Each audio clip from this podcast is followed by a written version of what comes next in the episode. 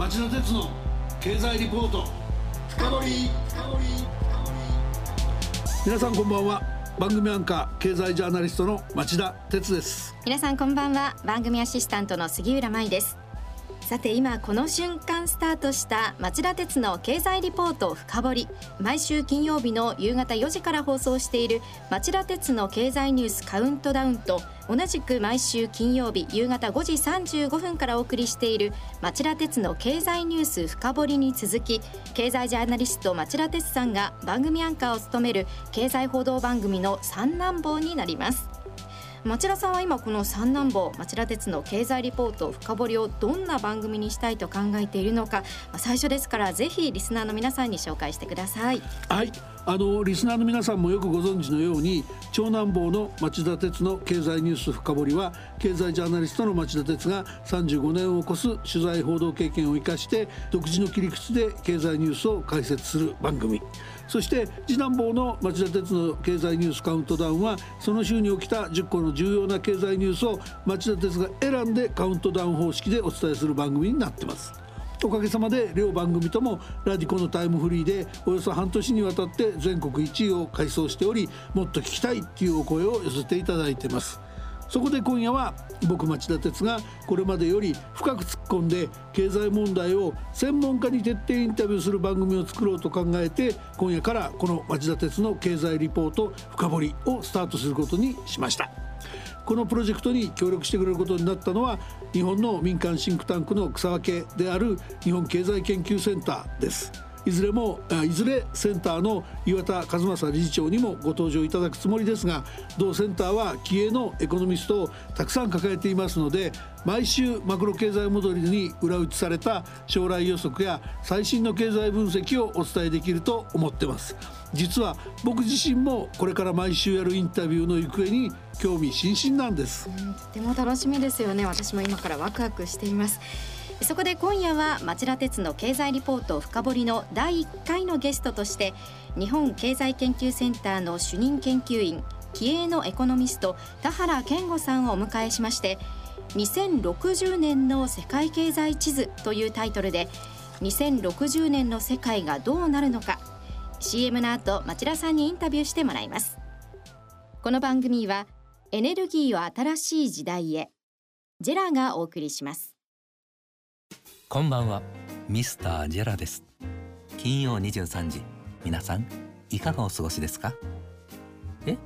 私ですか？私は今発電しています。どういうことかって？実は私ジェラは東京電力と中部電力の火力発電や燃料調達の部門を丸ごと受け継ぎ日本の電気の約3分の1を作っている会社なんです。電気は大量に貯めておけないので皆さんがスイッチを押したその瞬間に電気を作りお届けしています。もちろん24時間体制で。だからこの声が流れているラジオの電気も今まさにジェラが発電したのかもしれません。おっとどこかでスイッチを押した方がいらっしゃるようです。おしゃべりはここまでにしてさあお届けに行かないと。それでは皆さんまたお会いしましょう。エネルギーを新しい時代へ。ジェラがお送りしました。はいそれでは今夜のゲストをご紹介しましょう。田原さんこんばんは。こんばんは。今夜はご多忙にもかかわらずこの番組のインタビューに応じていただき本当にありがとうございます、えー、まず田原さんのプロフィールを杉浦さん紹介してください。はい。田原さんは2008年に東京大学大学院農学生命科学研究科博士課程の単位取得退学をされ日本経済研究センター研究統括部に入所現在は日本経済研究センター主任研究員でいらっしゃいます。えー、気鋭のエコノミストである田原さんに今夜伺いたいのは今年6月に日本経済研究センターが5年ぶりに改定した長期経済予測をベースに12月に公表予定のレポートの革新の章になるであろう2060年の世界経済地図やそれに関連する予測です。まさに今その、え、リポートの原稿の執筆でお忙しいと思いますがリスナーの皆さんのために今夜はそのホットなところを大胆に聞かせてください。果たして今から41年後の2060年の世界の経済勢力図はどうなってるんでしょうか。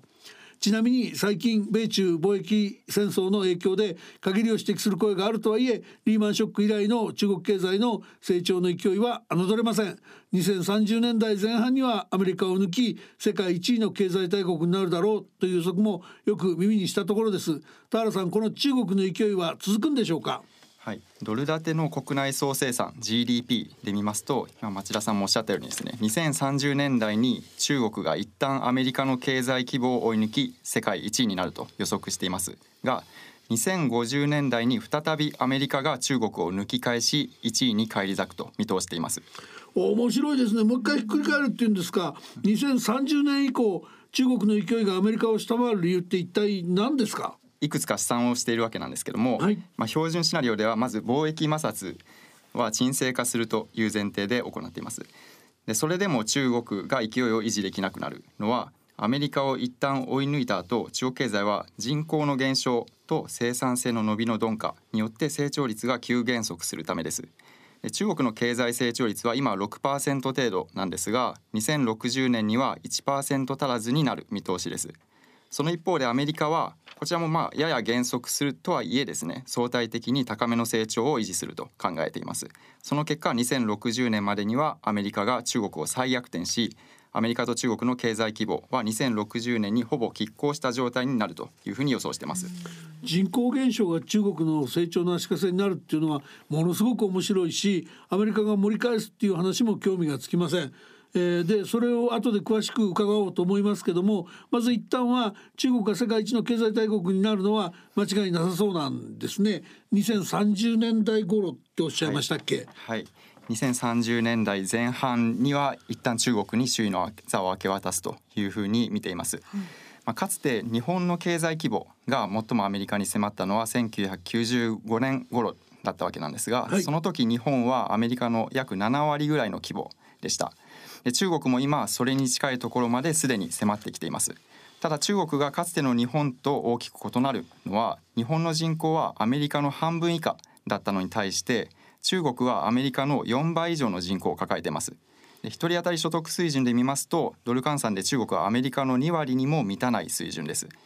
ですので中国経済が先進国を追いかけるキャッチアップ型で発展するにつれてアメリカが経済規模で追いつかれること自体はさほど不思議ではないと思います。あのなるほど先ほどの話に戻りますけど一旦中国が首位の座を獲得するにもかかわらず、はい、2030年代以降に失速してしまう最大の理由がその巨大な人口が減り始めちゃうからっていうことでいいわけですね。えー、中国経済が伸び悩むのはですね2030年頃には人口が減り始めるということに加えてですね、はい、先進国との所得水準の差が縮まるにつれて新しい技術の取り入れによる生産性の上昇が難しくなるという問題も存在します。ちなみにですね人口で言いますと中国の人口が減り始めるのは2030年頃の見込みですが15歳から64歳のいわゆる生産年齢人口はすでに減り始めています。あの昔から中国の一人っ子政策っていうのがあだになるんじゃないかって言われてたんですけど、はい、それが現実の問題になるわけですね。はい、で一方のアメリカはなぜそれなりの成長力を維持できるって見込まれてるんですか？はい。アメリカはですねまず移民の流入もあって人口が増え続けるということだけではなくてデジタル化に対応した投資の蓄積があることですとかイノベーションを促しやすい社会制度が長期的にはですね経済成長を支える要因になるというふうに考えています。うんそうしたことはですね今もうすでに GAFA と呼ばれる世界をリードする巨大 IT 企業がアメリカから生まれているということにも表れています。アメリカが第四次産業革命やデジタル社会の構築で有利であるっていう見方は以前ならともかく昨今のように米中貿易戦争の泥沼化を見てると、ちょっと修正もいるんじゃないかって気もしますけどいかがなんですか、はい、そうですね。確かに、まあ、現在トランプ政権下で、はい、まず貿易赤字を問題視して中国や他の国に対してアメリカは関税を引き上げたりアメリカ国民の雇用が奪われると言って海外からの移民の流入制限を厳しくするなど自国優先で閉鎖的な政策に転じる動きも見られています。で我々のレポートの標準予測ではですねアメリカの自由開放経済を重視するスタンスは従来と大きく変わらないという前提に立っているわけなんですけどもそれとは異なる前提の保護貿易シナリオというのも別途試算しています貿易戦争が激化して各国が内向きの政策に転じるような状況になればアメリカも含めて世界経済は大きな損失を被るリスクが浮上してきます。やっぱりそこですね。田原さんその保護貿易シナリオがむちゃくちゃ気になるんですけど、はい、貿易戦争が常態化し戦前のブロック経済化のように各国が閉鎖的な政策になると何が起きるって予測されてるんですか、はい。まあ、我々の予測モデルに当てはめてですねアメリカの経済開放度が中国並みに低下してで他の先進国もその半分ぐらいは低下すると。あと政治の安定性でもアメリカを中心に悪化してさらに移民の排斥も鮮明になりあのアメリカやイギリスは今移民を受け入れている国なわけですけどもその移民のネットの流入がゼロになるというシナリオ、まあ、悪夢のシナリオと言ってもいいと思うんですがそれを試算しますとアメリカも含めて各国の経済成長が軒並みマイナスに陥る可能性もあります。まあ、そういうことが現実の問題にならないように警鐘を発していくことが大切だと日本経済研究センターでは考えています。いや各国マイナス成長の悪夢のシナリオですか、はい、それは僕も絶対避けるべきだって声を大にして訴えていこうと思います。世界平和の維持にも大切ですよね、はい。はいで、えー、話を私たちの国日本に転じましょう。2060年の世界経済地図では日本はどうなってるっていう予測になるんでしょうか。はい、日本経済の世界における存在感というのはこのままでは今よりさらに小さくなる可能性が高いです日本は GDP で2020年代にはインドに追い抜かれるだけではなくて2040年代には人口の日本よりも少ないドイツにも抜かれる見通しです。えー、っと要するにそうすると今の3位から5位ぐらいまで後退しそうだってことですね。はい、そうですあのよそのシンクタンクだと8位ぐらいまで2050年ぐらい50年ぐらいまでに8位ぐらいまで落ちそうだって話もあったんでむしろ温当な感じですかね。であの先ほど田原さんのお話の中で人口減少が中国経済の成長の足かせになるってお話があったんですが、はい、日本の人口減少も今後かなりのネックになってくるんですかね？おっしゃる通り日本は急速な高齢化と人口減少に直面します。2060年には65歳以上の人口が全体の約4割を占めて人口全体の数でいうと1億人を下回る見込みですそれに対してインドは2060年まで人口が増え続けるということですので、まあ、そういった意味では人口減少の影響の大きさというのは否定できないと思います、はい、ただですねドイツにも日本が抜かれるというのは人口減の差だけではなくて例えばドイツは EU 各国との障壁が低いという要因がありますので、まあ、貿易や投資に関して開放的な制度を保つということでそういった要因も高い生産性の伸びを維持すると見られることが背景にあります。そういった人口減少以外で日本の先行きを左右するファクター他にもありますか？はい。日本はデジタル制限の開放性みたいな制度の質では北欧やアメリカほどではないんですが世界の中では比較的上位にあります例えばデータを国外に移転するという時に、まあ、中国などでは厳しい制限があるわけなんですけども日本ではそうでもありません。政治の安定性を見ても、まあ、北欧ほどではないわけですが日本は比較的高いということはあります。ただですね日本は投資の中身が他の先進国と比べて有形資産つまり機械とか施設みたいなものに偏っていて今後の成長の鍵を握るであろう無形資産の蓄積ではやや遅れをとっています。特に情報や技術といった資産を付加価値に結びつけるビジネスモデルのようなこれは経済的競争力というふうに言われたりするんですが、はい、この経済的競争力への投資というのが他の国に比べて小さいです。こうした点が今後日本の成長の足かせになりかねない要因だというふうに考えています。でまたですねこれまでの日本の経済成長は他の先進国に比べるとちょっと見劣りしてきたわけなんですがその背景にはですね今回の我々のモデルでは明示的に捉えられていない要因も足を引っ張ってる可能性があります。まあ、例えばベンチャーキャピタルのような新しいビジネスの創出を支えるエコシステムが日本では未発達だったりとか、まあ、あるいは終身雇用年功賃金といった日本型雇用慣行と言われるものでしたり、まあ、そういった要因がですねあの、まあ、今まあ、今回の予測ではですね一定程度今後も残るというふうに想定してますので今後足を引っ張るというふうに考えられます。まあ、その結果日本経済は生産性が伸び悩む中で人口減高齢化も足を引っ張るということで2030年代以降は、えー、マイナス成長に陥るというふうに見通しています。大変ですね。どうすれば日本は原価の苦境を抜け出せますかね。はい。デジタル社会への対応次第で将来の姿は変わるというふうに考えています。日本での無形資産への投資というのはアメリカや北欧諸国などに比べると遅れてますので逆に言うと増やす余地があるということになります。特にビジネスモデルのような経済的競争力に分類される無形資産への投資が現状では小さいということです。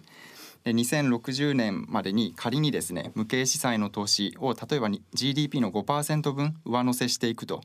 いうことをやればですね社会全体の生産性にも波及してまあ、我々のモデルによりますと2060年の成長率は0.3ポイントから0.4ポイントぐらいは押し上げられるということになります。それがまあ達成されればですね人口が減る日本でもプラス成長を維持することも可能になります。そうなると2060年時点で、まあ、イギリス並みぐらいの所得1人当たり所得は達成できますし経済規模で見ますと日本はドイツには追い抜かれずにインドに次ぐ4位の座は維持することができます。でそれを実現するためには現在遅れている経営組織ですとか人的資本のような無形資産への投資を促すことが必要です。でスイスのビジネス区の IMD が毎年行っている世界競争力ランキングというのがありますが2019年にそのランキングで日本は30位と順位を下げてきてます。でそれは企業の意思決定の速さですとか起業家精神のような経営慣行の評価が低いことが足を引っ張っています。そうした組織構造や事業環境に改善余地がありそうだというふうに考えてます。あとですね無形資産への投資と合わせてデータの自由な流通のような無形資産を活用しやすくする制度環境というのも重要だというふうに考えてます。データ流通などデジタルサービスへの規制がですね逆に厳格化されてしまうと成長率を押し下げることになります。で各国の、ま、データの国外の持ち出しを禁じるデータローカライゼーションの規制が例えば中国並みに強化されるようなことが起きると日本やアメリカの経済成長率は0.7ポイントから0.8ポイントぐらい押し下げられるということになります。一言で言えばもっと真面目に第四次産業革命に取り組めっていうことですかね。はい、田原さん最後になったけど今回の資産法についてあの前提をごく簡単に教えていただけますか？まあ、各国の GDP は労働力と資本ストック。で資本ストックは有形のものと無形のものがありますがそういった労働と資本ストックの投入量とそれを付加価値に結びつける生産性に分解して説明できますのでそれらがどう増減するかをもとに予測したのが今回の試算です。田原さん今夜は本当に貴重な話をありがとうございました。また。近いうちに来てくださいね。はい。米中再逆転の中でよほど奮起しないと日本は恒常的なマイナス成長に陥りかねないっていう話だったんだけど杉浦さんショッキングだったですか、まあ、そうですね。ついね目先のことにとらわれてしまいますけれども40年50年先日本がどういう国になっていくのか本気で国が手を打っていかなければいけませんよね。さてリスナーの皆さんはどうお感じになられたでしょうか？今、えー、10月1日から消費増税になったので、えー、リスナーの皆さん大変な思いをされていると思うんですが来週は消費税をもっと上げないといけないとそうしないと現役世代を守れないんだというお話をお伝えしたいと思っています。ぜひ覚悟して聞いてください。本日ご紹介しました日本経済研究センターの2060年長期経済予測は番組ホームページから詳しくご覧いただけます。また番組へのご意見ご感想は番組ホームページまでお寄せください。それでは皆さんまた来週。この番組はエネルギーを新しい時代へジェラがお送りしました。